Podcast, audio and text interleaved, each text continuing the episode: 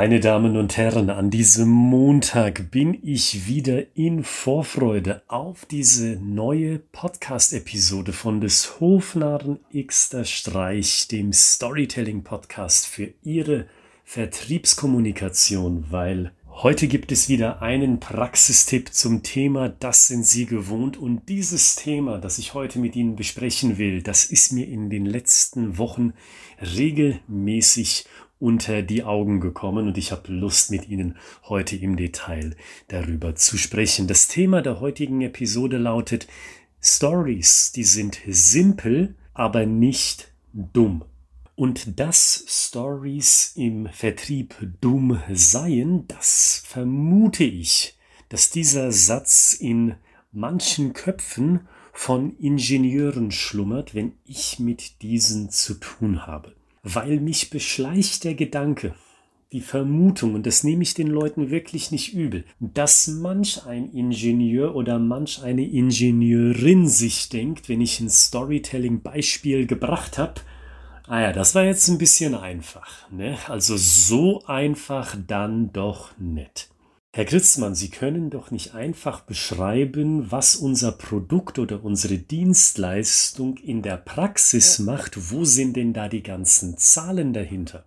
Wo ist denn da unser gesamtes Fachjargon dahinter, wenn man das einfach nur locker vom Hocker und flockig so in Alltagssprache formuliert? Da fühlen wir uns ehrlich gesagt ein Stück weit beleidigt. So stelle ich mir manchmal den Gedankengang vor. Und wie gesagt, ich nehme es den Leuten wirklich nicht übel. Aus ihrer Sicht verstehe ich das sogar ziemlich gut, so glaube ich zumindest.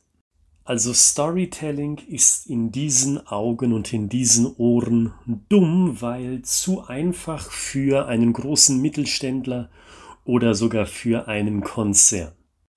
Und ich vermute, in diesen Fällen, so wenige Fälle das auch sein mögen, da steckt etwas dahinter. Und das, was dahinter steckt, ist, dass sich diese Vertriebler, diese Ingenieure, die zugleich Vertriebler sind, weil mit diesen Leuten habe ich in der Regel zu tun, mit dieser Jobbezeichnung sozusagen, die haben sich nicht genug mit der Kundenperspektive auseinandergesetzt.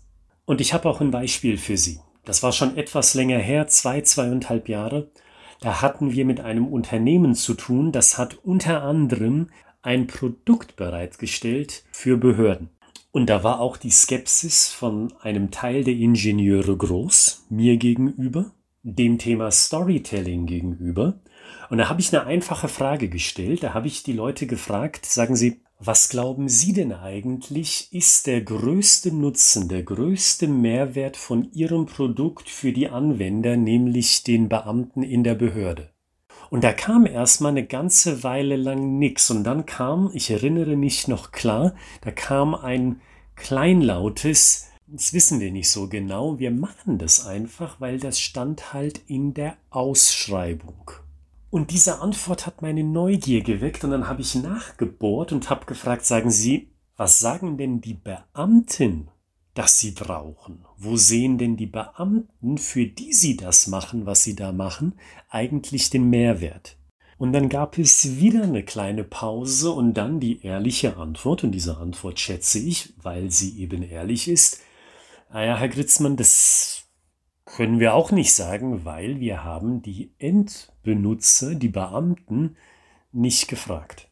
Wir haben ja das gemacht, was in der Ausschreibung steht. Und das ist es. Diese fehlende Auseinandersetzung mit der Kundenperspektive. Und ich glaube, dadurch kommen zwei Sachen zusammen, die ein Fettnäpfchen sein können. Ich glaube sogar ein großes Fettnäpfchen sein können. Auf der einen Seite glaube ich, ist es so ein Grundgedankenmuster, dass Ingenieure sehr Zahlen, Daten, Fakten lastig denken. Und das ist auch super in Ordnung. Das ist ja immerhin Teil der Jobbeschreibung, dass dann Vertrieb auch so läuft zu einem gewissen primären Maße. Ist ja ganz logisch, weil das ist die grundlegende Gedankenhaltung. Also auf der einen Seite hat man sowieso diesen Zahlen, Daten, Fakten, Mindset. Naja, und wenn man sich dann noch zusätzlich, aus welchen Gründen auch immer, nicht mit der Kundenperspektive auseinandersetzt, naja, dann muss man ja auf Jargon setzen. dann muss man ja auf Zahlen setzen, weil dann kann man ja keine Geschichte erzählen für den Vertrieb. Weil was will man denn dann erzählen? Wie Sie wissen, wenn Sie diesem Podcast schon länger zuhören, eine Geschichte, die hat immer eine klare Botschaft. Irgendeine Fehlstellung, ein Unrecht, ja, also ein Problem, das auf einem Markt besteht, soll behoben werden. Aber wenn man gar nicht weiß, wie denn die Marktlandschaft aussieht, jetzt beispielsweise an dem Beispiel genommen vom Beamtentum, von den Behörden, wenn man gar nicht weiß, was da los ist, sondern einfach nur nach Ausschreibung etwas anfertigt, ah ja gut, wo soll man denn da auch eine Geschichte herzaubern aus dieser Grundlage? Und damit schließt sich der Kreis, zumindest in meinen Augen, zu dem, was ich am Anfang gesagt habe. Ich glaube, deswegen ist die Aussage, Stories sind dumm, auch in gewisser Weise in manchen Fällen eine Schutzbehauptung. Wer würde denn geradewegs heraus sagen, naja, wissen Sie, wir haben eigentlich nicht unsere Hausaufgaben gemacht, wir wissen eigentlich gar nicht, was der Kunde genau haben will, wir haben nur dankenswerterweise den Auftrag entgegengenommen und deswegen erzählen wir keine Geschichte, das wird ja niemand sagen. Ne? Und das ist ja auch berechtigt so, weil wer will sich so die Blöße geben?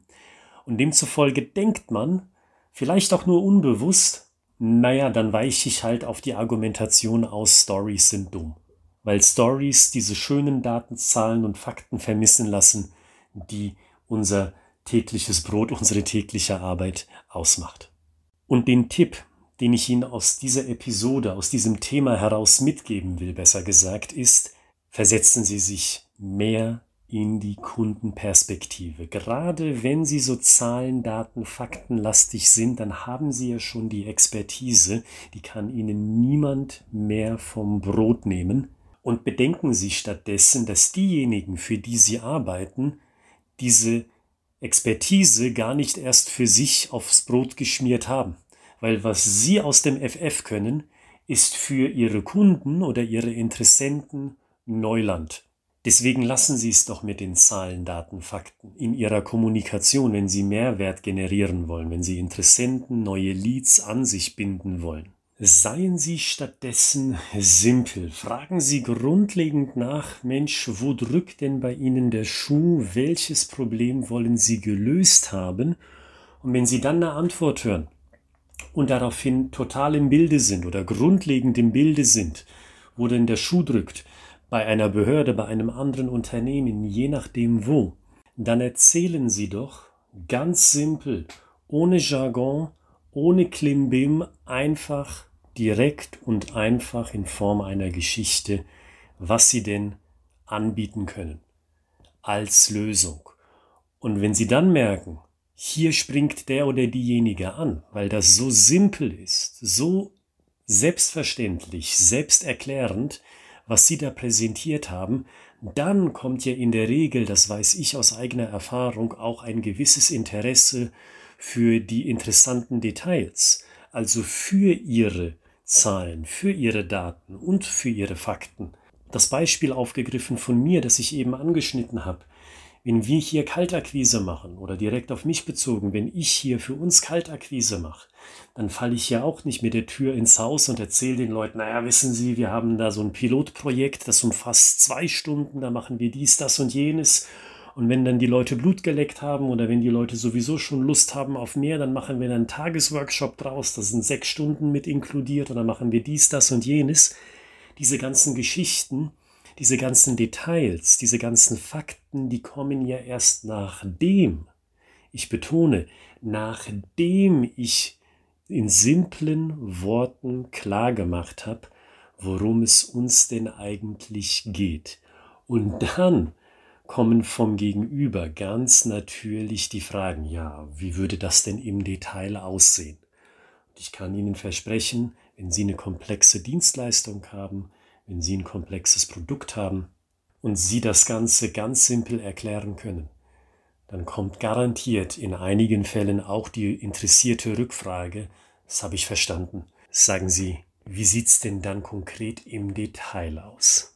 Also ich empfehle Ihnen, gehen Sie in das Archiv von diesem Podcast, klicken Sie sich dort durch die Episoden, die Sie interessieren, wenn Sie am Bau einer simplen Story interessiert sind und probieren Sie es einfach aus. Oder gehen Sie in die Beschreibung dieser Podcast-Reihe und schauen Sie sich dort mal die Links zu den Fachbüchern aus meiner Feder an. Oder schreiben Sie direkt an die E-Mail-Adresse, die in der Beschreibung hinterlegt ist und wir unterhalten uns dann zeitnah bei einem Telefongespräch darüber, ob und was wir für Ihr Unternehmen, für Ihre Abteilung tun können. In dem Sinne wünsche ich Ihnen einen großartigen Wochenstart. Kommen Sie gut durch die Woche.